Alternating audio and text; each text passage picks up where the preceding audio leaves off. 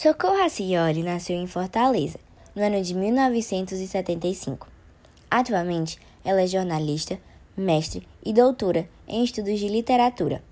Ela fez sua faculdade e cursos de especialização na Universidade Federal do Ceará e na Universidade Federal Fluminense, no Rio de Janeiro. Por suas obras para crianças e jovens, recebeu vários prêmios e menções, com destaque para o primeiro lugar no Prêmio Jabuti de Literatura Infantil com o livro Ela Tem Olhos de Céu, em 2013.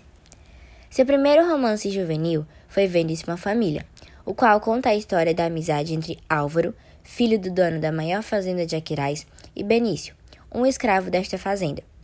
Atualmente, ela continua seguindo sua amada profissão de escritora, produzindo obras que inspiram e trazem reflexão para todos.